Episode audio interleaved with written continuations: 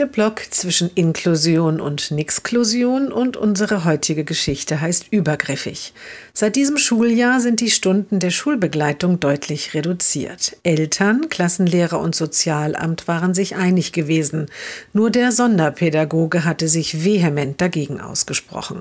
Heute nun ruft er bei der Mutter des Jungen an.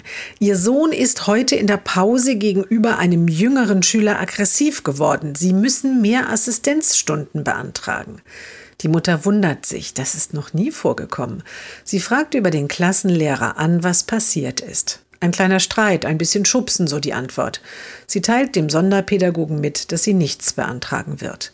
In der nächsten Woche der nächste Anruf. Der Junge habe sich einem Mädchen übergriffig genähert. Die Mutter kennt die Familie und fragt nach. Quatsch, sagt die Mutter des Mädchens. Die beiden mögen sich und laufen immer wieder hintereinander her.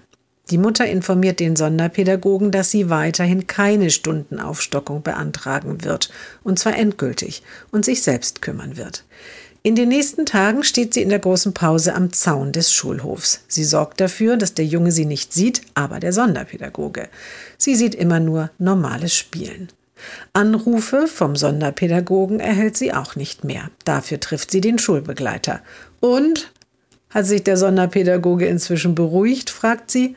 Nicht wirklich, der Schulbegleiter lacht. Sie wissen doch, er ist nicht freiwillig in der Inklusion. Jetzt muss er morgens pünktlich kommen, kann sich nicht ins Lehrerzimmer zurückziehen oder Zeitungen im Unterricht lesen, weil ich ja nicht immer da bin.